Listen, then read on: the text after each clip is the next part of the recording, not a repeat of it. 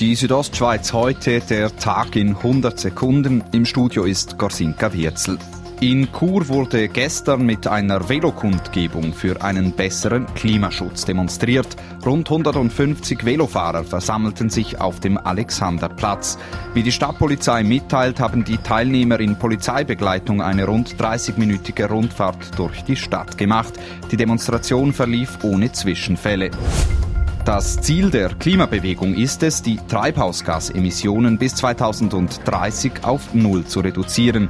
Die Bündner Industrie hat in den letzten Jahren in Sachen CO2-Reduktion bereits vorwärts gemacht, schreibt die Südostschweiz am Wochenende.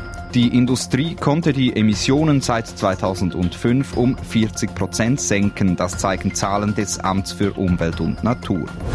Zum Sport Ski Alpin. Wendy Holdener bleibt auch in dieser Saison ein Sieg im Slalom verwehrt. Beim Saisonfinale in Andorra wurde sie heute Zweite mit nur 700 Rückstand auf Michaela Schifrin. Holdener sagte nach dem Rennen zu SRF, Es tut nur ein bisschen weh, weil ich das Gefühl habe, vielleicht vor dem Ziel habe ich es ein bisschen vergeben.